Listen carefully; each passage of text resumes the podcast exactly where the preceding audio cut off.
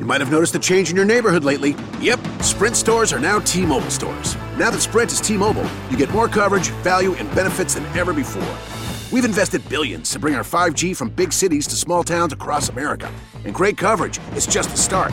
From high speed mobile hotspot data to weekly deals and giveaways, our customers get tons of great benefits. Head to your new T Mobile store to learn more.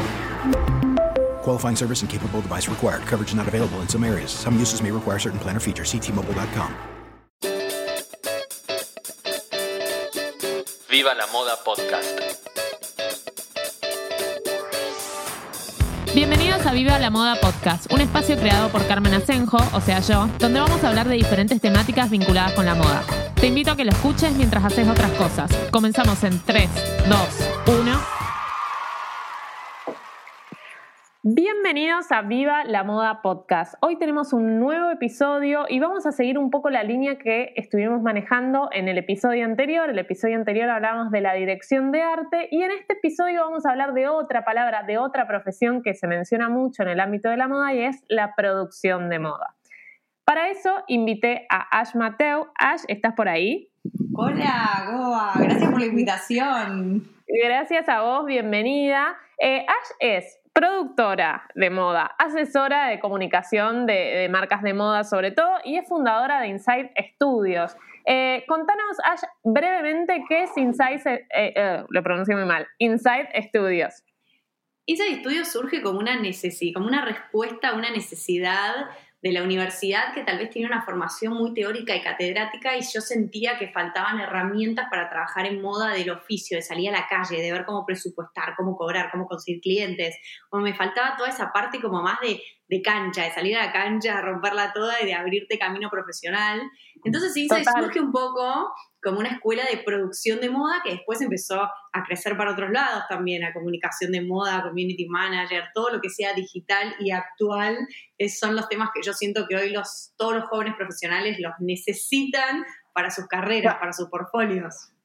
Totalmente, porque muchas veces, o por lo menos a mí, cuando yo terminé mi carrera, eh, cuando terminé el colegio y tenía que estudiar, eh, yo puntualmente no pensé estudiar moda, pero sí me pasa que me preguntan mucho que la única salida vinculada con moda cuando yo era más chica era diseño. Y a veces no querés diseño, querés otra cosa, pero no sabes muy bien qué, porque tampoco había mucha formación en cosas que tengan que ver con moda, pero que no sean específicamente la confección o el diseño de prendas. Creo que Insight resuelve mucho eso, como te da muchas alternativas y muchas salidas laborales o muchas carreras dentro de lo que es moda sin la necesidad de caer en la producción de las prendas o, lo que sea vinculado con el diseño. Claro, tal cual. Nosotros capaz hicimos ese camino inverso de empezar por ver qué necesita el cliente, qué piden las marcas, qué tipo de profesionales quieren contratar, cómo contactar influencers, cómo pensamos mucho en el mercado primero y en base a eso generamos herramientas para dárselo a los alumnos. Esto que a vos te pasa, me lo dijo todo el mundo. Insight también responde un poco a eso, esto de la gente te recomienda lo conocido, como bueno, ser asesora de imagen, tener tu marca de ropa. A mí me, me siguen diciendo todos los días de mi vida cuándo voy a lanzar mi marca de ropa. Y la verdad es que es muy importante hacer esta aclaración, que la moda tiene tres etapas. Te la hago muy simple. La primera vamos a plantar la semillita, cosechar el algodón y toda esa parte de generar el textil, el hilado, que es la más avanzada y en la que más se requiere conocimiento de tendencias, porque pensá que una, que una tela tal vez se produce con dos años de anticipación, entonces tenemos que empezar a producir ese hilado, esa tela, esa textura, ese color con dos años de anticipación. Después tenemos la segunda etapa, donde empezamos a desarrollar el producto. Entonces, esta tela estos insumos que ya tenemos los vamos a combinar y vamos a elegir los botones, los bolsillos, la camisa, si es de rayas, si es estampado, si va con bordado, si es corto, si es largo, como vamos a producir la prenda. Entra pleno el diseñador ahí. Es como. 100%. esa es la tarea del diseñador. Esa es la gran diferencia entre un diseñador y un productor de moda. Porque el diseñador está en la producción del producto. Él va a crear. Esto es una industria. Hay que crear una prenda de la nada, de la creatividad. Una vez que eso se generó, ahí entra el trabajo de la producción de moda, que es, a mí me llega la prenda hecha. Yo agarro la prenda y acá empezamos a hablar de marketing, comunicación, las vidrieras, los lookbooks, el e-commerce, los influencers que la van a usar, cómo va a ser el show y el lanzamiento de la colección, cómo va a ser la campaña, si vamos a hacer contenido especial para stories o vamos a hacer para el feed, como empieza a crearse todo ese universo visual del que vamos a hablar hoy que a mí me gusta tanto. Me encanta. Es como el que está enfocado puntual, esta etapa 3 sería enfocarse en ¿Qué vamos a hacer con el producto una vez que ya lo tengamos listo, digamos? ¿Cómo lo vamos a vender? ¿Cómo lo vamos a comunicar? O sea, todo eso es trabajo de un productor de moda. Exactamente. Y para mí la producción de moda tiene una magia que es que te va a dar muchas herramientas para tocar muchos ámbitos. Necesitas saber de marketing, de comunicación, eh, de fotografía, de estilismo, de make-up, de pelo, de poses, de modelos, de marcas, de locaciones. O sea, es, un, es una gran puerta de entrada para la industria de la moda porque te abre como un abanico de posibilidades infinito y después elegís dónde te especializás. Total. Me, gusta empezar hablando de bien. ¿Qué es el productor de moda? Porque cuando yo pienso en un productor, es alguien que produce algo, pero pueden ser un millón de cosas. ¿Viste? A veces ah, eh, metemos todo en producción de moda o producción de otras cosas. ¿Y qué es eso? O sea, pueden ser 1500 cosas. Un productor de moda puede ser el que se encarga de hacer los contactos comerciales, un productor de moda puede ser el que se encarga de eh, elegir una locación. Hay como muchas cosas adentro de la palabra de producción de moda. Bueno, está buenísima tu pregunta. A ver, si tengo que empezar por un lugar, tal vez lo primero que te digo es que el productor de moda hace que las cosas sucedan. ¿Por qué es de moda? Porque se necesita ese ojo estético, ese criterio para saber que esa locación está bueno o que ese, ese arreglo comercial puede empatar o caminar por esta idea o por otra como se necesita siempre. No se puede trabajar en moda sin amar la moda porque la moda tiene cositas un poco crueles, como que no pagan tan bien, no es, no es el mercado mejor pago de todos. Entonces, tiene que haber una parte de contacto con el arte que realmente te llene el alma para jugártela toda.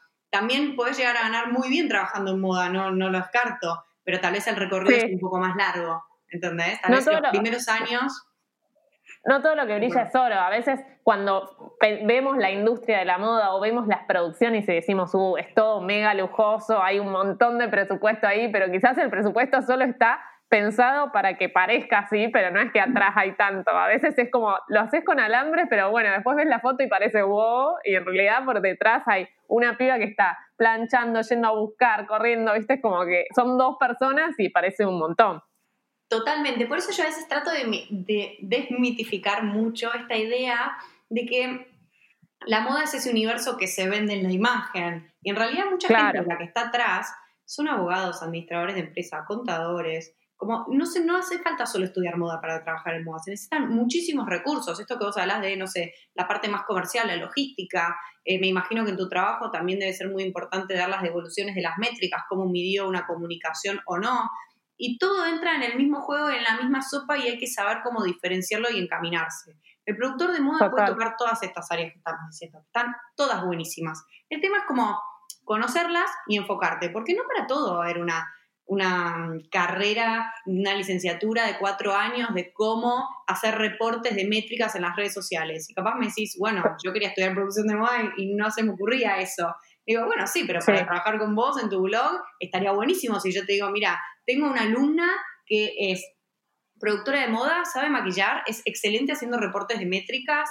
Eh, hay un montón de herramientas que yo te puedo sumar que a vos se te va a hacer agua a la boca, tipo, quiero esa profesional trabajando conmigo. Sí, sí, sí, sí, es súper interesante porque eso, a veces, mira, para mí la, imagen más, eh, eh, o la que más se nos hace en la cabeza Uy, ahí me comí todas las heces, bien Rosarina. La imagen que más se nos hace en la cabeza cuando pensamos en una productora de moda es esa eh, chica o chico que lo que hace es ir a buscar la ropa a los diferentes locales y llevarlos a una producción de fotos. Para mí, cuando, pensa, cuando muchas veces en el, en, el, en el general se piensa en producción de moda, se piensa en ese rol. Y hay que entender que eh, la producción de moda implica un montón más de cosas que ser asistente en una producción de fotos. Me parece que eso está bueno aclararlo porque creo que muchas veces se reduce el rol a eso y no es solo eso. Tal cual. Primero que un productor de moda necesita hacer relaciones públicas. Una de las cosas más importantes para construir la profesión es tener contactos. Contactos para todo. Contactos para que una persona te preste ropa, contactos por si la maquilladora que tenía esa palabra se cae porque, no sé, se enfermó, pasó algo, lo que sea. Eh, contactos para conseguir la prenda estrella de la campaña, que solo hay tres de ese modelo y tenés que lograr que la marca te lo preste. Contactos para conseguir espacios en prensa para publicar tus, tus tus producciones de fotos o tus contenidos, contactos con influencers para poder darle visibilidad a tu trabajo, como que entra muchísimo en juego. La agenda de un productor de moda es lo más importante. Total, total, total. te quiero agregar algo. No, no, es que es eso, que, que, el rol del productor no es solamente el que lleva y trae la ropa o el que se encarga de, de, ah, de hacerse cargo de eso sino que hay un montón más de cosas, entre ellas el tema de tener una agenda o estar como constantemente buscando esos, es, no sé, o así también como el que te puede hacer una estructura. Justamente en el episodio anterior hablamos con eh, em, una chica que era directora de arte, estaba más vinculada a lo que es em, videoclips y demás, pero bueno, ella era como la parte más creativa, la que pensaba la idea para una producción, para un video, para lo que sea. El productor muchas veces es el que se encarga de hacer esa idea realidad. Y entonces ahí es cuando esa creatividad está buenísima, pero necesitas a alguien que te acompañe y que tenga todos estos contactos y todas estas herramientas para bajarlos a la realidad y poder hacerlos y hacerse cargo que se hagan a tiempo y forma y demás. Claro, total. Lo que pasa hoy en día para mí es que la moda se digitalizó y eso cambió las necesidades de, de los clientes, las necesidades de las marcas. Entonces, las marcas a la hora de contratar un productor de moda ahora necesitan que sean profesionales especializados en digital, en pensar primero la imagen para la pantalla del teléfono y después la campaña. Como que ese presupuesto que antes se dividía en dos grandes campañas anuales, en donde hacíamos el lookbook y la campaña y capaz e-commerce, algunas marcas que estaban muy adelantadas, de repente ese presupuesto se dividió, en vez de en dos, se dividió en doce. Necesitamos dividirlo mensualmente. Dentro de los presupuestos mensuales también hay que dividirlo por semana, porque la necesidad de contenido es constante. Entonces, si las marcas, yo a veces pienso que las marcas quieren vender y se ponen objetivos de ventas diarios, pero no acompañan esos objetivos de ventas diarios con la comunicación. Entonces, el rol del productor está en administrar el contenido de forma tal que no alcance, que no sea solo para una gran campaña, una gran imagen de impacto, sino entender que ese material yo lo tengo que estirar en el tiempo lo más posible y todo el tiempo se tiene que ver novedoso. Entonces acá es donde yo te digo, el productor tiene que encontrar ese punto de equilibrio clave entre lo comercial, porque lo que estamos haciendo es publicidad y tiene que vender, y la creatividad. Porque pensar que estamos en un mar sobresaturado de imágenes, de contenidos, de ideas, ya no sabemos qué miramos. Entonces, es muy exigente esto que vos hablabas de la creatividad y la idea de lo que vamos a mostrar. Acá en Argentina, acá en Argentina lo que sucede, que no pasa afuera, es que el rol del estilista y del productor de moda son lo mismo. Afuera son dos personas separadas. Y acá es donde entra en juego un poco más la parte operativa, la logística, los presupuestos, los contactos, que tal vez los tiene más encarados el productor, y el estilista tal vez la diferencia sería es que se va a ocupar más del make-up, del pelo, de la personalidad, de los accesorios, de combinar la ropa. Va a estar como mucho más ligado a un director de arte, por así decirlo. Cuando no hay presupuesto, hacemos las dos Como cuando no hay presupuesto, buscan uno que sea productor, estilista, director de arte, todo, y encima que eh, salga dos mangos con 50, que eso también es otro tema a charlar, porque esto de que muchas veces no se paga todo ese conocimiento. Y medio que estamos como eh, haciendo malabares para lograr. ¿Se estudia la producción de moda? Porque algo que es tan amplio, ¿se estudia? Que era algo que me preguntaban cuando, cuando planteé las preguntas para hacerte en este episodio. 100% se estudia ser productor de moda, porque se necesita mucho conocimiento. Vos pensás que tenés que ejecutar, en un día, en ese segundo de toma, tenés que ejecutar todos tus conocimientos. Y vos no tenés tiempo para empezar a analizar qué es lo que no te cierra el pelo. Yo no puedo llegar a una toma y decir, algo no me cierra, pero no sé qué porque no tengo tiempo, no hay tiempo, necesitamos amortizar el tiempo de todo el equipo de trabajo que está ahí. Entonces tengo que llegar y decir, lo que está mal del pelo es esto, esto y esto. No me gusta el color de uñas por esto, esto, esto y esto. Están mal los zapatos, lo que no está bien es la pose, como hay que tener un ojo de rayo, tipo una visión eh, ultrasónica para mm, poder entender en un instante qué es lo que está mal. Siempre se habla cuando los astres te hacen un saco a medida, eh, toman cada milímetro y entienden tu cuerpo como defectuoso y van hacia todos los defectos que tiene tu cuerpo para corregirlos. Bueno, en el ojo de la productora de moda es igual. Estoy todo el tiempo viendo qué es lo que está mal para corregirlo, todo el tiempo viendo qué puedo ajustar, qué es lo que se me está desbandando. Y son tantas áreas que se necesita muchísima atención. Y eso es lo que vos, me parece que a lo que vos te referís cuando decís que es muy importante que, que se pague bien la experiencia. Porque cuando las marcas quieren abaratar costos, empiezan a dejar pasar esos detalles que no se ven pero se perciben. Entonces, un profesional que tal vez no tiene tanta experiencia, que no hizo muchísimas fotos en su vida, y que lo importante de hacer muchas fotos es sentarte a ver el material y decir, uy, acá le repifié, uy, esto no estaba bien, uy, acá estaba bien la luz, uy, acá no, uy, esto funcionaba y dije que no en toma y al final lo veo acá plasmado en la foto y está buenísimo. Como Si vos no tenés como ese, ese trabajo personal de hacer un shooting y corregirte, hacer un shooting y corregirte, y mirarte, y mirar lo que hiciste, y cómo lo hiciste, em, si no tenés toda esa información en tu cabeza, si no tenés toda esa, esa experiencia, que son horas de vuelo, como tiene que juntar un piloto para poder ser un, piloto profesional, esto es igual.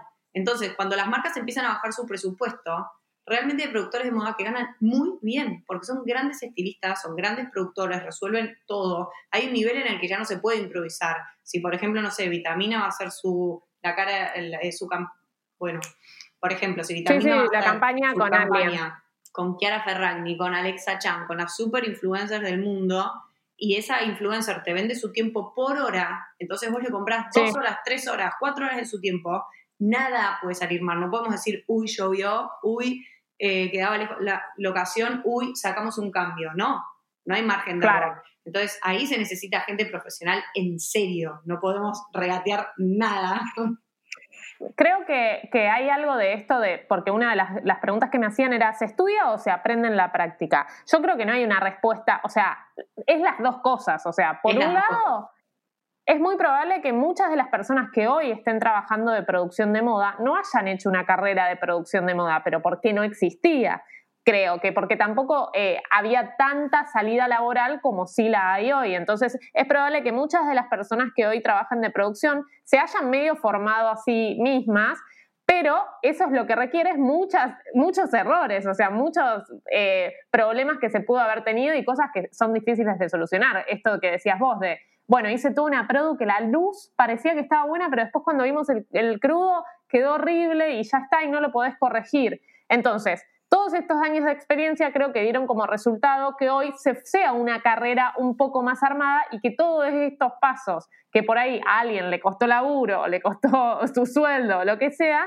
hoy se puede ahorrar enseñando o, armando una metodología o ciertas herramientas para que, bueno, que, que ahorremos un poco ese proceso y que salgan personas de, una, eh, de un curso, de una carrera de producción de moda con ciertos conocimientos ya de base que está bueno que, que tengan y que no hace falta que le pase lo que tiene que pasar para que, para que aprendan, digamos. Pero entiendo que se estudia, pero también requiere de mucha práctica. También es importante aclarar que la producción de moda está muy influida por la tecnología y que todos los avances tecnológicos van cada vez más rápido porque lo que estamos pasando, que estamos atravesando la cuarta revolución, la cuarta revolución que tiene que ver con la revolución tecnológica, eh, tiene que ver con que evolucionan cada vez más rápido las tecnologías. Entonces, ¿qué pasa? Nosotros tal vez pensábamos que dentro de unos años todo el mundo iba a poder comprar cosas por internet de su casa. La pandemia lo que hizo fue como adelantar el futuro, algo hacia lo que íbamos e iba a suceder se adelantó y se requirió instantáneamente. Y eso abrió una cantidad de oportunidades laborales para los productores porque no hay productor de comida, productor, carrera de productor de comida, carrera de productor de perfumes, carrera de productor de zapatos, carrera de productor de, no sé, sábanas y decoración de interiores. Entonces, el productor de moda tenía todas las herramientas y todos los conocimientos que se necesitaban en el medio del aislamiento social. Fue una oportunidad laboral espectacular, no sabes la cantidad de gente que me llamaba para pedirme que les recomiende a alguien joven que sepa de redes, entonces yo decía, genial, al fin se dan cuenta que necesitamos realmente la juventud y las nuevas ideas. La moda siempre se alimentó de la juventud y las nuevas ideas, pero hoy más que nunca necesitábamos gente que estuviera como muy empapada de la tecnología y que fuese lo más orgánico posible y que pudiera, no sé, fluir dentro de la plataforma y comunicar moda desde otro lugar. Total, y esto de que esto que decís de la tecnología, creo que nunca se necesitaron tantas imágenes o tanto contenido audiovisual para vender. O sea, me parece que antes los que generaban imágenes para vender era mucho lo vinculado a la indumentaria, a, la cosmética, a todo esto que era como más estético, pero hoy en día todos necesitamos imágenes y contenido para vender porque, bueno, justamente con la pandemia lo que pasó es que no teníamos la posibilidad de acercarnos a un local a ver las sábanas, ¿entendés? Como me las, las tenía que comprar por internet y por internet tenés que tratar de mostrármelas de alguna manera en que yo pueda verlas, pueda, no sé, hasta casi tocarlas, digamos, con la imagen. Entonces creo que esto de vender con la imagen era algo que antes era exclusivo de la vestimenta y hoy se trasladó también a un montón de otros rubros sumado a que las redes sociales nos están pidiendo todo el tiempo que generemos contenido y que aparte de ese contenido sea lindo estéticamente o que tenga cierto criterio estético y además de que sea entretenido. Es como que hay muchos requisitos que se tienen, no solo para la indumentaria, y que eso hace que necesitemos del rol de una persona que, que, que produzca ese contenido o que se encargue de pensarlo y de generarlo, y ese es un poco el rol del productor, que en nuestro caso vamos a hablar de todo lo que es vinculado a la vestimenta, pero que medio que empiezan a aparecer en un montón de otros rubros. Esto es como el puntapié inicial, el primer escaloncito de una carrera. Yo creo que hay muchas herramientas dentro de la producción de moda que sirven para todo, que sirven para cualquier rubro, porque hoy las redes sociales exigen que haya generadores de contenido detrás. Entonces hay una parte del productor que es la de generar contenido, que a mí me sale fácil, la gente me dice como, ay, bueno, vos en tus redes, no sé qué. Y la verdad es que a mí generar contenido para mis redes me es fácil porque sé de fotografía, porque sé de luz, porque sé estética, sé lo que está de moda, sé lo que es lindo, presto mucha atención a lo que le importa a la audiencia del otro lado, conozco al consumidor. Cuando vos empezás a trabajar en una marca de moda, las redes sociales te dan un feedback muy inmediato. Si gustó o no gustó, lo sabes a los 10 minutos. O sea, posteate algo y ya sabes si va o no. Pero antes las marcas, vos pensás que hacían una foto de campaña y esa mega foto de campaña iba al local, a la revista, a, gigantografías en la calle, al home de la página web, que antes había páginas, pero que solo tenían el horario y la dirección del local y nada más. Entonces esa imagen tenía otro uso y se invertía otro presupuesto y otro equipo y esa imagen era muy importante. Y hoy también baja, así como bajan los presupuestos, también baja eh, la exigencia sobre esa imagen. No necesitamos una mega, mega, mega imagen porque en realidad necesitamos Porque va a durar poco. Eso pasa. Eh, creo que también por eso, como hay como un boom de más gente trabajando en esto, porque antes eh, eh, las, las, marcas hacían, una, hacían dos campañas anuales de las cuales eh, no eran todas las marcas las que hacían esas campañas anuales, porque requería un montón de presupuesto, porque pagarle a un fotógrafo era mucho más caro, porque contratar un estudio era, era obligatorio, creo yo. Eh, entonces, como que había menos personas haciendo este trabajo, mientras que hoy, al ser las redes un espacio mucho más democrático, digamos, porque antes había que pagar una pauta en un medio para hacer una producción, si no, ni se justificaba. Hoy, al ser las redes un medio súper masivo y democrático, hace que este trabajo de producción de moda sea un poco más eh, amplio y haya un montón más de gente trabajando de esto. Que, esto tiene que ver con la generación de contenido, pero también hay un montón de gente pensando en, no sé, eh, hacer campañas o qué otro, qué otro rol puede ser el del productor de moda más allá de encargarse de la generación de contenido. Eh, armar los looks de un desfile, armar las vidrieras en local, trabajar como asesor de imagen para una celebrity, para un influencer, eh, generar unas eh, editoriales. Eso, Está, eh, pensaba en armar una estrategia de comunicación, porque a veces pensamos, ah, una influencer sacó algo de una marca o, no sé, salió tal publicidad. Bueno, eso es toda una estrategia que si bien la hace un departamento comercial, probablemente si es que tienen, pero también está como apoyado por un productor que es el que se encarga de pensar qué, cómo, el packaging y todas esas cosas. Absolutamente. Como que lo que hay que también em, empezar a explicar hoy a los, a los nuevos clientes que se están sumando a la era digital es que tampoco un productor hace todo. Porque es como, bueno, más o menos contratamos a alguien que más o menos hace una cosita, más o menos la postea y más o menos responde los mensajes. Y, de paso community, claro. claro. Y más o, más o menos nada, porque se necesita un profesional recontra senior para desarrollar todas esas tareas. Es el local. Vos que antes alquilabas un local y tenías una vidriera a la calle, necesitabas un vidrierista, los maniquíes, la iluminación, la luz. Es más barato hoy, pero se necesitan profesionales que de verdad puedan manejar esas herramientas. Y para las personas que están estudiando, está buenísimo si pueden complementar en todo, que tal vez eso es lo que yo intento mucho desde ISA Estudios aportar, como diciendo, bueno, a ver, ¿qué necesitas? ¿Necesitas ser productor de moda? Bueno, buenísimo. un productor de moda además tiene que ser community manager. O no, no lo tiene que ser necesariamente, pero si lo es, buenísimo. Listo, vamos Pero tiene que conocer las herramientas. O sea, para saber qué exigir, para saber qué pedir o para saber qué hacer. Si vos no sabes qué hacer, no puedes ir a ningún lado. Otro, otro curso que para mí es muy importante, que tal vez es el que menos se anota la gente, a usted va a encantar, vos creo que lo hiciste ya, que es el de mm, moda y sustentabilidad no podemos hacer la vista gorda sobre que la moda realmente es una causa de contaminación mundial muy importante. Y sí, eh, hoy en día creo que si se habla de moda hay que tener en cuenta eso. Me parece que es importante. Entiendo que hay marcas que eligen no hacerlo, pero, pero sí tiene que haber por lo menos alguien desde lo interno que tenga esa conciencia.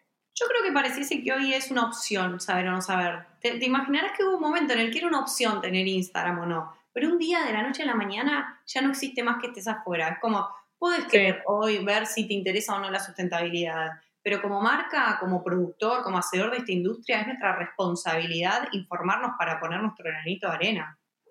Sí, sí, yo creo que sí, pero entiendo que, que todavía falta, va, qué sé yo. Pero bueno, hay un montón más de cosas también que, me parece que hoy las marcas tampoco le están dando bola y, creo que tienen prioridad todavía. Ejemplo, talles. Ejemplo, representación de, modelos en, las campañas. O sea, creo que hay muchas cosas más allá de la sustentabilidad que me parece importantísimo. Claro, que simplemente es hacer un casting un poco más amplio, que a veces eso es una decisión. Em, o hacer una moldería un poco más amplia.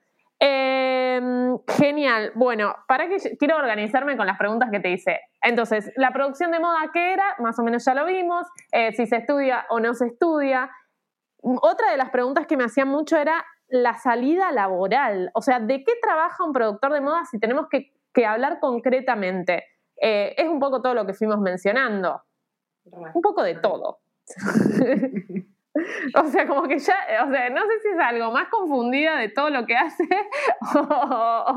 o, más eh, organizada, pero me parece que también un productor ese es el que, el que se encarga de hacer, como dijiste vos al principio, de, concretar ciertas ideas. Absolutamente. Creo que es muy importante que el productor sepa de maquillaje, de pelos, de modelos, de crear estas, de todas las herramientas que se necesita para crear la imagen. Necesitamos saber de poses, de tendencias, de colores, de formas. Es muy importante que el productor tenga como ese ojo para hacer que la magia ocurra, porque hay una parte, hay un ángel creativo detrás de todo esto que hace que esta campaña tenga su magia y la otra no, o que esta represente tal personalidad. Qué sé yo, ponele Ainot va a ser siempre mucho más rockera y noventosa que Rapsodia, que va a ser folk y hippie chic, ¿entendés? Entonces, de todos los estilistas son para todas las marcas. Sí creo que un estilista puede tener un gran ojo para la dirección de arte, trabajar en creación de contenidos, trabajar en medios editoriales, trabajar para celebrities e influencers, puede trabajar para marcas. También a mí me contratan mucho para hacer la curaduría de las colecciones, que es como, bueno, nosotros presentamos toda esta colección, ¿qué opinás? ¿Qué nos falta? ¿Qué nos falta? ¿Y por qué le pregunto a una, productora qué es lo que hay que producir? Porque la productora tiene ese ojo de moda, porque la productora en general o más comercial también. Claro, es un, es un rol el rol de la producción es muy freelance dentro de esta industria. Entonces yo tengo la posibilidad de estar charlando ahora con vos, ir a una marca a la mañana, ir a un taller a la tarde a buscar otras muestras que íbamos a buscar, que íbamos a usar para una producción. Entonces, esto de estar en la calle también te permite como cierta circulación de información que es muy rica para tus clientes también. A mí me, me encanta dar clases dentro de Insight, no solo porque me encanta todo lo que puedo aportar para la nueva generación, sino porque a la vez yo estoy en contacto con el consumidor directamente y sé lo que piensa, lo que siente, lo que quiere, y me da mucha información para tomar decisiones y después guiarlos a mis clientes o a las marcas o a los diseñadores para ver a dónde quieren ir o, orientarlos un poco, che, el cliente quiere esto, tenemos que ir por acá. ¿Y por qué tenemos que ir por acá? Porque es donde está el cliente. Es como esto de, hay que ir a buscar al cliente a la plataforma en la que pase más tiempo. ¿Dónde pasa más tiempo? ¿En TikTok o en Instagram? Y depende de la edad de tu cliente. TikTok gana mucho espacio en tiempo, gana mucho mercado en tiempo versus Instagram. Total. La gente pasa más tiempo mirando ese contenido basura que no sé. es medio vicio. es un vicio, un vicio moderno. Para, para organizarnos, si yo te pregunto, ¿cuál es el rol de una productora en una revista de moda, por ejemplo? Generalmente, ¿cuál es el rol en una revista? ¿Es la que se encarga más de las producciones? Si trabajas como productora de moda en una revista, te vas a ocupar de las producciones, te vas a ocupar de los contactos con las marcas para ir a autorizar la ropa, tenés que ir a buscar la ropa, tenés que planchar la ropa, devolver la ropa, combinar la ropa, estar muy atento a que las marcas... Pensar a quién le va a tocar usarla. Sí, em, pero eso te iba a decir. El trabajo de una productora de moda dentro de una revista, de lo que te vas a ocupar, es de pensar la idea. Primero, ¿qué tendencia vamos a mostrar? ¿Qué queremos contar de lo que va a venir? Vamos a mostrar, no sé, los bolsos de tela que se súper vienen. Bueno, buenísimo. Las sandalias de velcro. Dale, bárbaro. Entonces, tal vez elegís, bueno, en esta moda, como quiero mostrar bolsos, si quiero mostrar las sandalias, lo que vamos a hacer es una moda de accesorios y le voy a dar como mucho hincapié a tener todos los accesorios al momento. Tener el gorrito del piruso, tener de repente eh, una canasta para ir a la playa, una lona. Puedo empezar Bien. también a agregar algunas, algunas cositas de utilería, como una lona, un protector, alguna cosita, que también pueden ser anunciantes de la revista y no ser directamente de moda. Una vez que pensamos que vamos a mostrar, lo que te dice la directora de la revista es cuántas páginas tenés disponibles o cu- cuánto material se necesita. O sea, lo mismo Bien. que puede, te puede ocurrir en una campaña de, bueno, necesitamos cubrir 30 días de contenido con este shooting, bueno, perfecto. Esto es así, necesitamos Bien. cubrir X cantidad de páginas. Una Sí. vez que elegís la cantidad de páginas, ya te da una pauta de cuántos looks necesitas. Entonces tenés que salir a buscar muchísima ropa para poder llegar a 8 looks, por ejemplo. En general las modas son de 6 u 8 looks. Si haces 10, Perfecto. espectacular. Yo siempre que produzco afuera hago 10 porque me mandan ropa de Prada, de Valentino, de Chanel, de Gucci, Claro. como que nada, olvídate. Si puedo meter 20, meto 20. Necesito fotografiar todo eso. Eh, bueno, y una vez que ya tenés, que ya tenés las marcas, que ya tenés la idea, elegís la modelo. La modelo siempre es un dolor de cabeza elegirla porque la verdad es que las grandes, grandes modelos solo te dicen que sí para editoriales muy grosas o te dicen que sí si la editorial es de tapa, no si solo van a estar adentro. Entonces, nada, Claro. la modelo hay que negociarla un poco y siempre las editoriales, al pagar poco o casi no pagar, lo que te piden, las agencias te terminan ofreciendo como caras nuevas que tal vez no tienen tanta experiencia, al fotógrafo no le copa tanto. Entonces, siempre es un Hacer trabajo un equilibrio. Total. Eh, pero por ahí, después, o sea, para diferenciar del trabajo de una estilista, quizás vos sos la productora la que logra todo eso y después le das al estilista todo y bueno, que arme los looks o que se fije qué con qué, pero vos sos como la encargada de pensar de en qué va a ir. espera porque acá hay un error conceptual. En una revista no hay dos, no hay dos roles, hay uno solo. ¿No? Siempre el productor es estilista. En una revista eh, siempre el productor es un estilista porque no hay presupuesto para que haya dos personas. Bien. Ponele que tipo Vogue maneja productor y estilista o, o también Sí. hace productor y estilista todo Pero es junto. muy poco común. Ok, bien. Como Bien. muy, muy grosso. O sea, eso pasa en una campaña. Bien. Acá en Argentina Entendí. no pasa, tal vez en Argentina directamente el productor y el estilista Claro. en la campaña también es el mismo.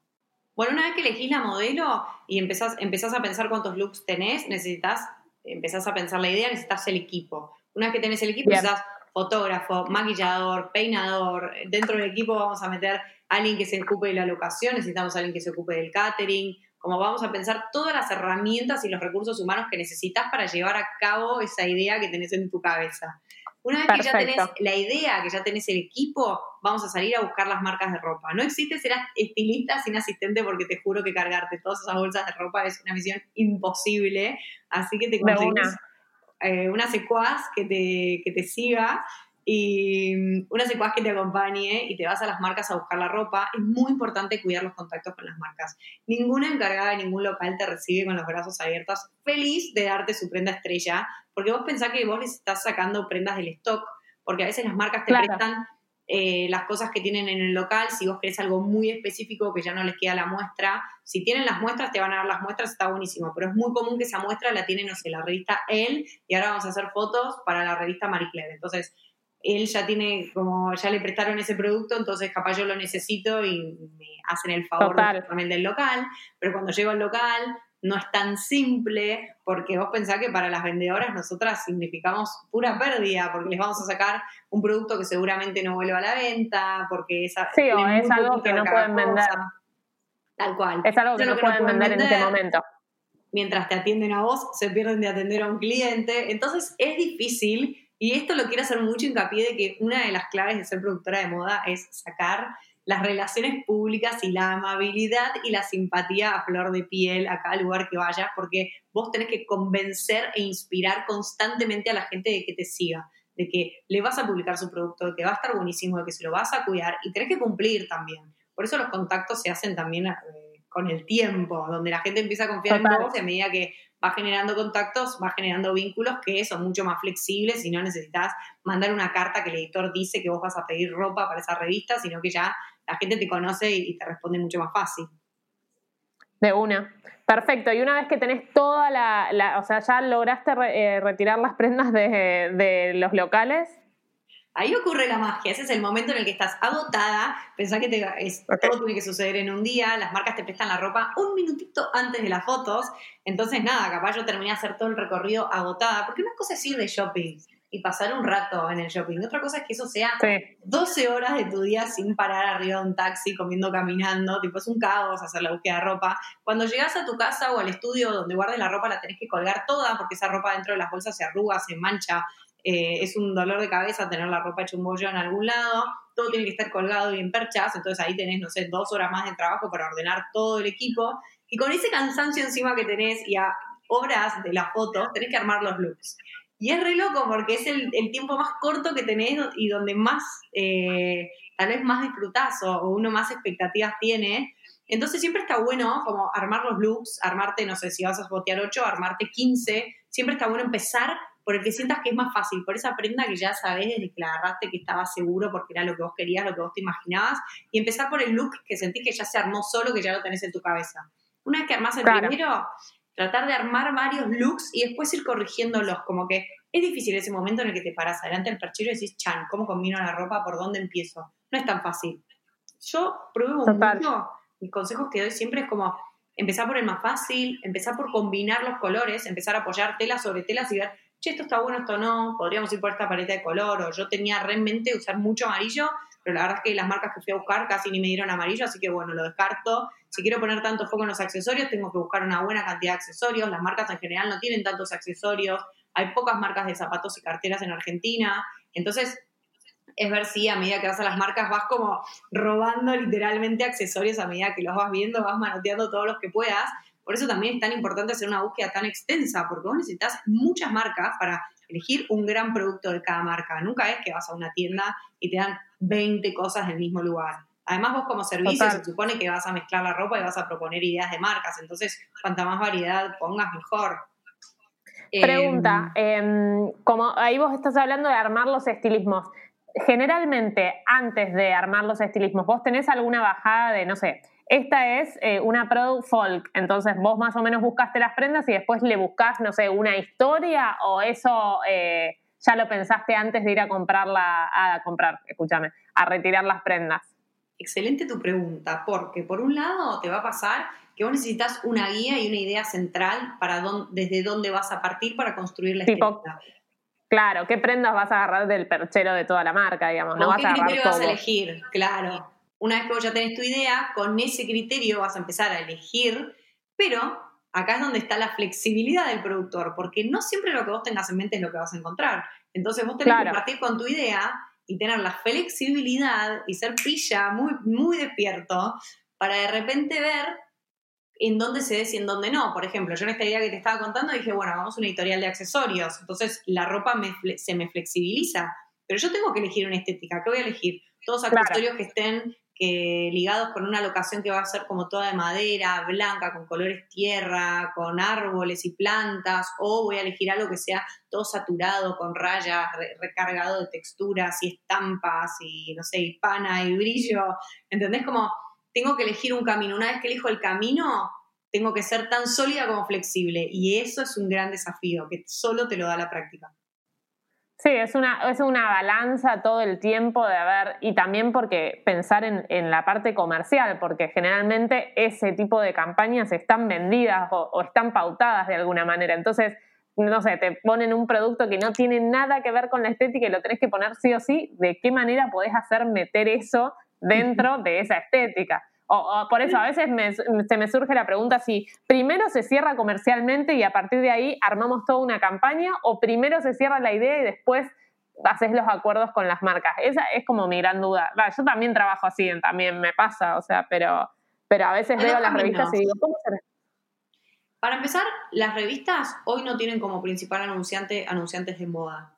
Y eso da mucha flexibilidad a elegir y combinar. Entonces, no hay una pauta comercial tan cerrada. Sí puede ser que tengamos que poner dos o tres anunciantes puntuales, pero tal vez hoy eh, los anunciantes fuertes en los medios editoriales van a ser eh, empresas de tecnología, como puede ser Samsung, Motorola, o de repente eh, O- marcas de beauty de- de una. son las que más presupuesto tienen, pero no estamos tan limitados en el campo de la moda porque realmente las marcas y los diseñadores pautan muchísimo más online que en medios digitales. Ahora, si vamos Claro. a hacer exclusivamente un contenido para una marca, o si, por ejemplo, en tu caso como influencer, vos tenés que hacer contenidos con cierta marca o tenés que mezclar tres marcas y ellas ya están pautadas, Y es clave que, que la creatividad parta desde esa marca. Entonces, como, bueno, producto que te dan para hacerlo. Total. ¿Qué producto me dan? Y en base a ese producto pienso la idea. Yo soy mucho más de pensar desde el producto la idea, pero bueno, tiene mucho que ver con tus clientes ¿no? o cómo Sí, totalmente. Totalmente. O sea, por ahí a veces las cosas más creativas y más locas surgen de tener primero la idea, pero muchas veces tenés que acotarte más a, ok, ¿quién paga? vamos por eso y vamos a ver qué hacemos creativamente de eso. Capaz esto que vos decís sí sucede, no tanto desde la revista, sino desde las celebrities. Cuando hago una tapa de una revista con una celebrity, que yo ya sé que usa Adidas, por ejemplo, y algo a Adidas voy a tener que poner. ¿Entendés? Como, digo Adidas por decir una marca, pero como. Sí, eso viene con el combo de las celebrities. claro. Usa Adidas, usa Black Mamba, le gusta Trossman, Aires y dos marcas más. Y trabaja con esas. Entonces, vas a conversar con esa persona o con ese talento si quiere ir por ese lado o si no, o si queríamos hacer vestidos de gala, si se copa, o si en realidad sí o sí, no sé. Hicimos para Marie Claire un acuerdo que acá sí era muy comercial, porque la tapa la sponsoriaba Levis y era con eh, Chiara Parravicini. Y Chiara usó Levis en casi todas las fotos. Las mezclamos con algunas cosas de Chufi, por ejemplo. Fuimos como haciendo ahí un mix, pero acá sucedía exactamente esto que vos me preguntabas, como sí, había una gran limitación sobre que esa, esa tapa estaba arreglada porque nosotros moríamos por hacer a Kiara y Kiara la verdad es que tipo, es una estrella y tiene recontra poco tiempo y la conseguimos a través de Levis, entonces se hizo un acuerdo comercial con Levis. Ah, ok, venía todo junto. Claro. O sea, porque, porque después también tenés el trabajito de cerraste una marca, cerraste una persona y tenés que unirlos para que se quieran, porque también eso no pasa siempre. Total, y muchas veces no se quieren, entonces tiene que estar tipo, pero, ¿Te gusta tal marca? Pero estás seguro que no te gusta, mirala bien. Eh, sí, total. Eso, eso es, es, como todo el tiempo equilibrar. Eh, eh, tratar de que sostener toda la situación. Me parece que eso es un poco el trabajo del productor y por eso creo que mencionás todo el tiempo el tema de las relaciones públicas, porque todo el tiempo ah. negociar con gente. Es eso. Bueno, vas a ver mis historias que subí hoy, que todo es tipo, paso uno, negociar, negociar, negociar, negociar, conseguir, conseguir, conseguir, conseguir. Y es esto, vos tenés que convencer a la gente de que te siga y saber negociar, pero como nadie, ¿eh? Me acuerdo una vez laburando con Liz Solari que me habían contratado a través de Liz para que ella hiciera la campaña de una, una cerveza, no me acuerdo cuál era. Y la contratan a Liz porque dentro de las modelos famosas ella tiene un perfil como súper fino, como eh, cero escandaloso, como súper tranquila, recontra cuidada. Cuando empezamos a, a ver, el cliente quería eh, el cliente, que eran seis hombres, querían que ella esté en bolas, que esté en bolas, que no, que si le habían puesto toda la guita a Liz, querían que ella esté en bolas, que esté en bolas, que esté en bolas. Y yo la miré a Liz y en un momento nos quedamos solas y ella me miró y me dijo, no entiendo de verdad, tipo, de verdad no entiendo cómo es que me contratan por mi perfil, pero después quieren que yo sea otra cosa, que no es la razón por la que me contrataron. Y es real que a veces las agencias de publicidad y los clientes eh, tienen muchísimo presupuesto, opinan entre 500 personas y después al momento de estar ahí, tomar la decisión, como que alguien opinó diferente y todo cambia.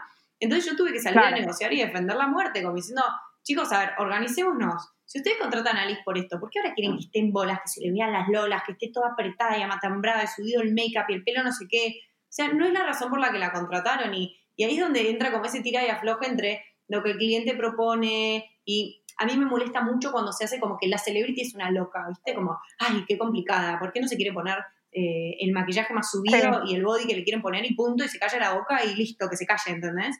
Y la verdad es que no es así. Sí, sí, tipo, le estamos pagando para que haga esto. Odio no, ese actitud, me pone loca, me como una leona a todas las celebrities, porque es como, ellas ponen su imagen te contratan por la imagen que construiste a lo largo de tantos años y después piensan que te la pueden cambiar en un segundo porque es el cliente y es el que puso la plata y vos tenés que estar ahí. Y, para eso contrata una modelo, que una modelo va a hacer 100% lo que vos le digas, pero no es lo mismo una modelo que una celebrity. Y para trabajar como productora son dos especialidades totalmente distintas. Tal vez de repente yo en, este comercial que te contaba tuve que salir tipo a plantarme delante de seis tipos que me triplicaban la edad, que me estaban recontra presionando y yo diciéndoles como, bueno, mira, la verdad es que yo te reentiendo, pero si ustedes ponen tanta presión, tipo, Liz no lo va a querer hacer. Y para mí es mucho más grave que Liz se quiera ir y que no lo quiera hacer eh, y que empiecen a, y que empiecen un escándalo de abogados de que si el contrato decía, no decía, que la agencia, que el cliente, que entonces no sé qué, que hagamos la producción y saquemos la flote. O sea, esta discusión nos va a costar dinero a todos. Estamos perdiendo un montón de tiempo por algo que para mí ella tenía 200% de razón. incluso cuando yo planteé tipo, tengan cuidado que ella se va a ir, los otros se reasustaron y en un minuto me dijeron, bueno, bueno, tenés razón y le pusimos una camisa floreada de Trosman espectacular que estaba bomba, súper sexy, todo lo divina que te la imaginás y súper prolija, ¿entendés? Sin dejar de ser lo que ella quería mostrar tampoco. Entonces hay como, Eh, cuando yo te digo que el productor hace todo, te juro que haces todo. Hay eh, una, en esta que me comentaste recién me hizo acordar una serie que no sé si la viste y si no la viste, mírala porque te va a gustar, que se llama 10%, que es francesa, que es una agencia de eh, manag- eh, son representantes de actrices y actores, y es, es- es muy buena y habla todo el tiempo de esto, ¿entendés? De negociar la marca o el, el- el director con el actor es- está buenísimo y habla de esto puntualmente, o sea, de cómo negociar todo el tiempo. Mírala porque está buenísima. Yo soy Es fan. que y la empecé a que ver y la abandoné, medio falluta. Ah. la, vi 10 minutitos y dije, ay, bueno, después mirala, mirala, mirala con ganas que te va a oportunidad. Dale, Sí, sí, sí, Es totalmente. francesa, ¿no? Perfecto. Sí, es francesa. Está buenísima. Tiene varias temporadas. Creo que ahora dentro de poco sale la nueva. La moda Eh, van de la mano. Nada, y aparte es como todo, ¿entendés? Es, es París, es. No, es hermosa. A mí me encantó. Em, perfecto. Creo que hablamos un montón de lo que respecta a productor de moda. No sé cuáles son las preguntas que más te suelen hacer vinculadas con eso. Ponele, ¿quiénes son como los productores más famosos o, o- o personas así que vos digas eh, crearon esta profesión o, o- son conocidos tipo a nivel mundial? Si existen, capaz que no existen o, o no los conocemos. Hablemos de, hablemos local, me parece, ¿no? Como Bien, me copa. como Sí, obvio. Más, más real.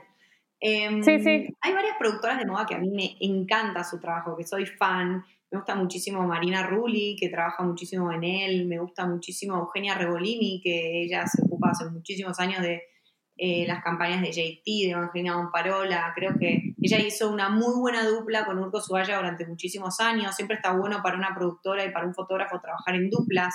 eh, porque entendés mejor, porque empezás a desarrollar un proceso creativo como mucho más profundo si perdura a lo largo del tiempo. Perfecto. Total, Después- porque es como que eh, igual eso no, o sea, si bien está bueno que trabajen en conjunto, el rol del productor es tener como una cartera de fotógrafos diferentes dependiendo del, del criterio de cada marca, ¿no? O de cada cliente. Esto que decís es clave, porque por eso es tan importante que cada productor de moda y cada fotógrafo tenga su personalidad. No todos son buenos para hacer luces, no todos son buenos para hacer luz de estudio, no todos son buenos para hacer luz en luz, ah, no todos son buenos para hacer luz en exterior, no todos, son, no todos son buenos para trabajar con celebrities, no todos son buenos para trabajar con perros, con Claro. niños, con objetos. Todo depende. Sí, sí, es tan amplio que no podés ser genial en todo, entonces como buscarte dentro de todas las ramas que hay una microespecialidad. Una microespecialidad con la personalidad que se ajuste a una marca. Yo no soy perfecta para hacer la campaña de Not Dead, pero sí me siento perfecta para hacer la campaña de Aguada, por ejemplo, porque tiene mucho más Ok. que ver con estilo, con la celebrity Ahí lo- sí. Ahí lo vinculás con estilo. Y si yo te tengo que preguntar cuál es eh, tu especialidad en cuanto a la tarea, o sea, a vos te copa mucho el tema de eh, eh, trabajar con celebrities. Em, ay, O sea, se si te digo qué preferís.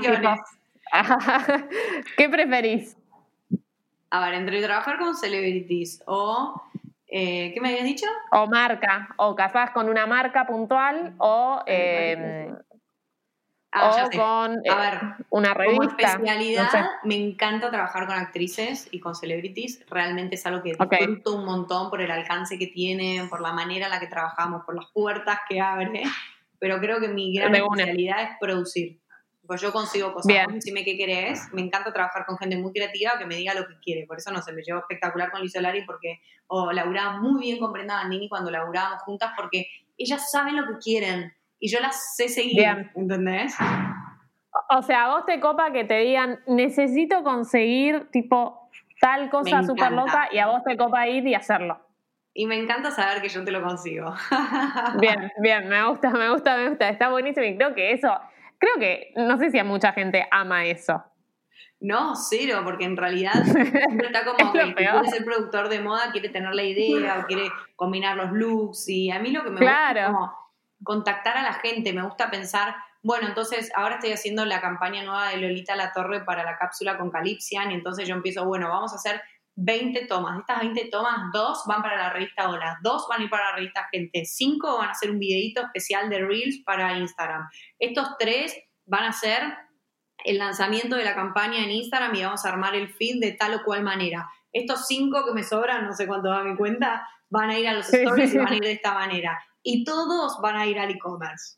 ¿Entendés? Como Claro. soy muy planner, no sé cómo explicarte, soy muy estratégica, tipo, te voy a exprimir del shooting todo lo que pueda para generar la mayor cantidad de, de contenido posible. De hecho, en este shooting de Lola, imagínate la cantidad de contenido que quiero generar, que va, hay sets trabajando en paralelo.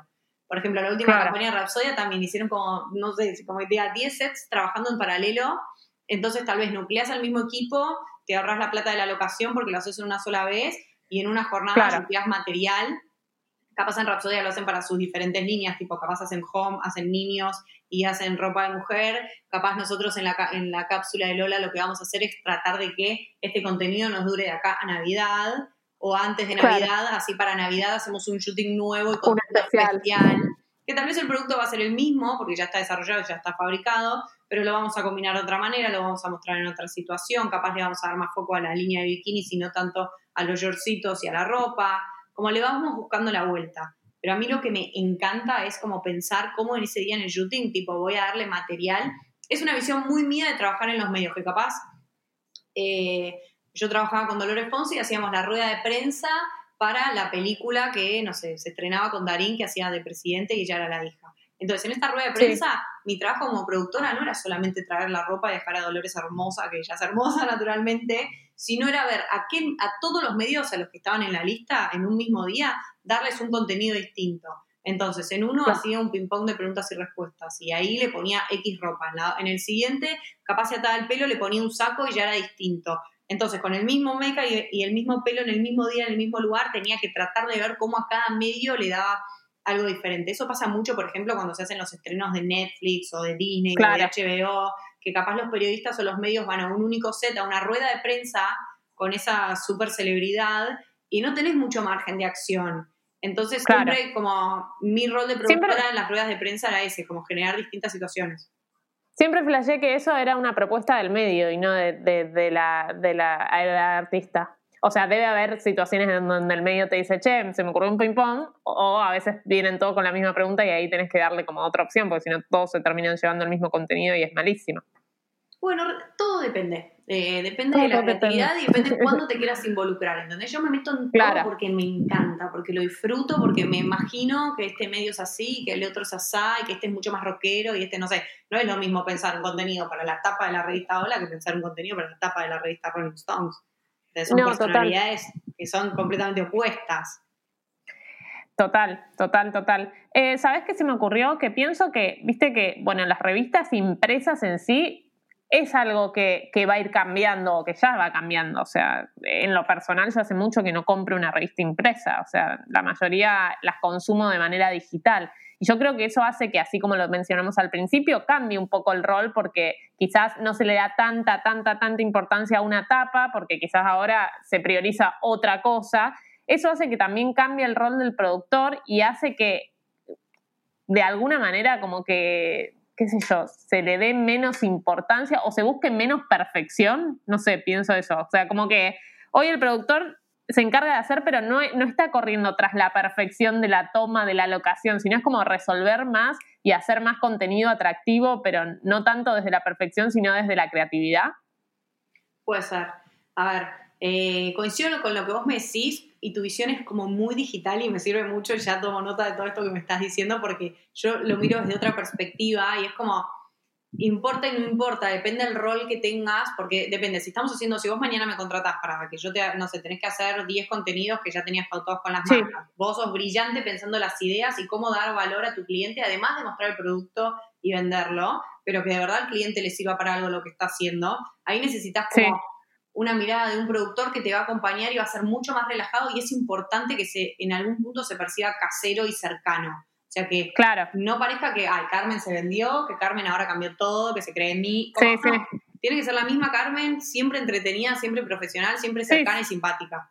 Ahora, si me contratan para hacer una campaña, voy a buscar la perfección, voy a buscar cada detalle, vamos a medir cada centímetro, vamos a pensar cuál es la proporción de vertical de la pantalla del celular, porque no es cualquier foto vertical. O sea, las pantallas son realmente muy angostas, entonces suele suceder que se te termina cortando la cabeza o que de repente las cámaras de foto, las cámaras de fotos tradicionales, como son Canon o Nikon, tienen un, un formato vertical predeterminado que es mucho más ancho que el feed de Instagram, por ejemplo.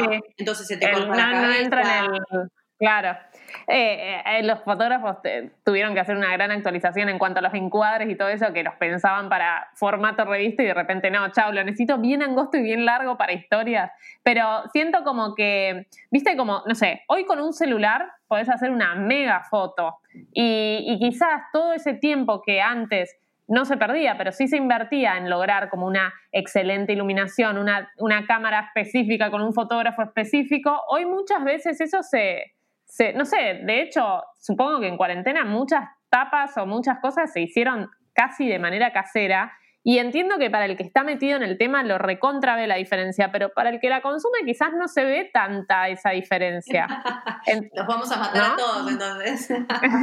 no, pero entiendo que, que, que, en, la era de tanto consumo de contenido, es como que hoy creo que se prioriza mucho más la creatividad y eso que te deja como pensando más que una excelente, excelente calidad. No sé, me fui al carajo cualquiera lo que estoy diciendo, pero eh, como que siento que hubo una era de las redes que se priorizaba la calidad y la estética y ya creo que en la era de TikTok por ahí está como priorizándose mucho más la creatividad que la perfección sin duda. Y siento que, en algún punto le va a pegar a todos. Acá es donde para mí en realidad cambiaron. Lo que vos querés decir, lo que vos estás diciendo, según mi opinión, tiene mucho que ver con que cambian los objetivos. Antes tal vez todo tenía que ser lindo y estético y ahora todo tiene que ser entretenido. Entonces, en este entretenimiento están pasando cosas distintas y hace que produzcamos contenidos diferentes. Esto, por eso pasa que TikTok, la gente pasa tanto tiempo en TikTok y yo te digo, no está para nada bueno lo que pasa en TikTok. La verdad es que a mí me parece contenido basura. Lo miro un ratito, lo miro dos ratitos y no puedo entender cómo la gente puede pasar tantas horas dentro de esta plataforma, pero sucede. Entonces, sí creo que hay un desafío muy importante de las marcas de diferenciarse, por ejemplo, de un contenido como el tuyo, porque tiene que haber un canal de tienen que ser canales de comunicación distintos, tienen que ser lenguajes distintos. No puede ser Carmen la misma que la chica de Uma, porque son personas distintas, porque se tienen que entender que son, que son contenidos distintos. Entonces, sí, que tienen objetivos distintos. Tal cual. Entonces, ambos tienen que entretener, sí, pero la exigencia o lo que un cliente espera de una marca no es lo mismo que un cliente espera de, Carmen, por ejemplo, ¿entendés? Sí, es real que como hoy está todo medio mezclado, está pasando un poco eso. Quizás después con el tiempo se vayan diferenciando esos caminos o hay algunas marcas que ya lo tienen como súper pensado. Bueno, esto que vos hablás de todo mezclado, acá es donde está el punto. Este es el mar sobresaturado de información e imágenes, donde ahora lo que se necesita de verdad de un productor es que pueda crear imágenes de alto impacto que sobresalgan en la pantalla. Que ya no sea lo mismo que, ponele, vos me decís, ¿puedo sacar una foto genial con un celular? Sí, pero la modelo tiene que ser increíble, la ropa tiene que estar buenísima, la idea tiene que ser simpatiquísima, entretenida y además la locación, volarla por el aire. ¿Entendés? Como bueno, yo te, bajo la calidad de la foto, pero tenemos que seguir como disrumpiendo o llamando la atención desde otro lado. Total, total, sí, sí, sí. Eh. Siento eso, como que las, las redes hicieron que mucha gente que no tenía nada que ver con el rubro empiece a trabajar de eso sin saberlo. Y eso hace que como se ponga más competitivo el terreno. Pero, o sea, las, eh, las personas que viven de la estética o de la imagen tienen que estar por sobre eso hay muchos que lo están haciendo súper zarpado y hay otros que como que están perdidos y medio copiando y pegando lo que van viendo y viendo que funciona, pero es un recontra trabajo y creo que ese es el rol un poco del productor de entender para dónde va la cosa y entender cómo sumarse y cómo hacer eso o cómo hacer de eso algo que le termine siendo beneficioso a la marca, a la, revista o al medio o a lo que sea. Otra cosa importante es que no importa tanto si sos... Eh, arquitecto, diseñador gráfico, productor de moda, diseñador de indumentaria, diseñador industrial, no importa de qué rama vengas, sos abogado, contador, lo que importa es que realmente disfrutes de crear imágenes. Porque si vos no lo disfrutás, no lo podés, no lo podés, em, ay, para no sé la palabra, no lo podés prolongar en el tiempo. Si vos realmente no amás lo que haces, ser productor de moda es muy cruel. Son muchísimas horas de trabajo, se requieren muchísimos conocimientos, muchísimas combinaciones de, de áreas y de temas distintos, se necesita muchísima visión, vuelo. Entonces, lo más importante es que a vos te tiene que gustar estar en el medio de un shoot, te tiene que gustar producir ese shoot y te tiene que gustar la postproducción de ese shoot, que va a ser elegir las fotos, charlar con el cliente, hacer los créditos para la revista, ver si el retoque te gusta o no te gusta. Es muy difícil elegir las fotos, ¿eh? no hay ninguna pavada. Y hay algo de que de repente estás haciendo algo espectacular y divertidísimo y súper entretenido y de repente estás haciendo lo peor del mundo, como, eh, no sé, escribiendo los créditos, ¿entendés? Como fijándote cada foto, viendo de dónde es, o sea, tiene algo de eso, de hay cosas súper entretenidas, como vos decías antes, armar los looks y está buenísimo, pero también está la parte que te querés matar, que es cuando estás cargando por la calle 20.000 bolsas y que no te dan más las manos, o sea, tiene esos altibajos que o te, o te gusta mucho porque si no, no te lo bancás. No, tal cual, absolutamente lo que acabas de decir. Hay un momento en el que, no sé, estás haciendo unas fotos de invierno y tenés 500 botas a la media, los buzos, la bufanda, el gorrito, los guantes, todo eso pesa toneladas. Y en el momento en el que se te está partiendo la espalda cargando esas bolsas, decís, ¿qué hago acá? ¿En qué momento dije que me gustaba la moda? Claro. Pero después tiene sus recompensas en momentos lindos. Sin duda que tiene sus recompensas. Qué sé yo, yo amo trabajar en moda y la verdad es que no me, no me arrepiento para nada porque la moda me abrió puertas a los medios de comunicación, la moda me abrió puertas a la televisión, a la publicidad, a las estrategias de marketing. He trabajado, no sé, de repente en Mercedes-Benz eh, con el equipo de comunicación y la verdad es que llegué ahí por la moda y no estaba haciendo nada que ver con la moda. Trabajé cuando vinieron los Rolling Stones a la Argentina, también con el grupo de La Nación y Feedback PR y qué sé yo. Hice un montón de cosas que tal vez la moda fue mi puerta de entrada. Entonces yo siempre insisto con lo mismo, es la producción es el primer escalón de una carrera que vos podés llevar a donde quieras. Puedes ser productora toda tu vida, recontra. Pero también la producción lo que tiene es como un punto en el medio que te conecta con fotógrafos, productores, medios, famosos, marcas, clientes, ferias, eh, personas como vos, comunicadores, no sé. Eh, es un punto que te genera muchos contactos y una vez que tenés los contactos y sabes cómo funciona la industria, empezás a conocer un montón de profesiones que tal vez decís, buenísima la producción de moda, pero también me gusta esto y también me gusta aquello, qué sé yo. Capaz te puedes especializar en diseñar estampas o te puedes especializar en tener una agencia de influencers, porque ya las agencias de modelos, no sé, ya se inventaron, ahora vamos con algo nuevo. O tal vez te puedes especializar en ser peinador especialmente de moda eh, sí, sí, de imágenes de moda, ¿entendés? Colorista. Hay un montón de trabajos que la gente no conoce porque es esto que hablamos al principio, ¿entendés? Que te dicen, bueno, ¿te gusta la moda? ¿Vas a tener una marca o vas a ser asesor de imagen? Fin. Claro, sí, sí, sí, total. Pero me imagino que, yo, que medicina es igual y que nosotros no tenemos ni idea, que una vez que entras a un universo que se abren dos mil millones de posibilidades. Todo, o sea, creo que hay algo de esto de, de las carreras como estaban súper estructuradas y había un número acotado de carreras y que cuando aparecen las redes, internet en general, aparecen un montón de subnichos que antes ni los teníamos pensado o que lo elegían personas muy concretas que llegaban por casualidad y hoy en día hay un montón de opciones donde podés trabajar profesionalmente y con un buen trabajo en cosas súper específicas. Me parece que la carrera de producción es una de las que, así como yo estudié administración de empresas y a mí me abrió el abanico para un montón de cosas en las que me podía dedicar, creo que producción tiene un poco de eso. O sea, te abre un abanico de un montón de cosas. Después medio que el trabajo te va llevando hacia un lado o hacia el otro. Es, es eso, es ir teniendo herramientas. Después vemos. No sé, yo soy muy de eso. Absolutamente, yo soy muy de esa, de esa línea de, de formación. Sumo, sumo, sumo, sumo contenido. Después para algo me va a servir en algún momento de todo esto. Claro, anda, practica, probá, conoce gente, charla, anda. Si vos me invitás a ser asistente, voy. Si vos me invitás a ver el shooting nada más, también voy. Si tengo que servir café, voy. Como, anda y sí, Sí, sí, total. Total. Bueno, Ash, creo que hablamos una banda, hay mucha data. Eh, están, bueno, para los que están escuchando este podcast en vivo, digamos, o en estos días, eh, hay un curso de producción de moda que están haciendo en Insight, que creo, ¿hasta cuándo se pueden inscribir para saber la fecha? Arranca el 6 de octubre.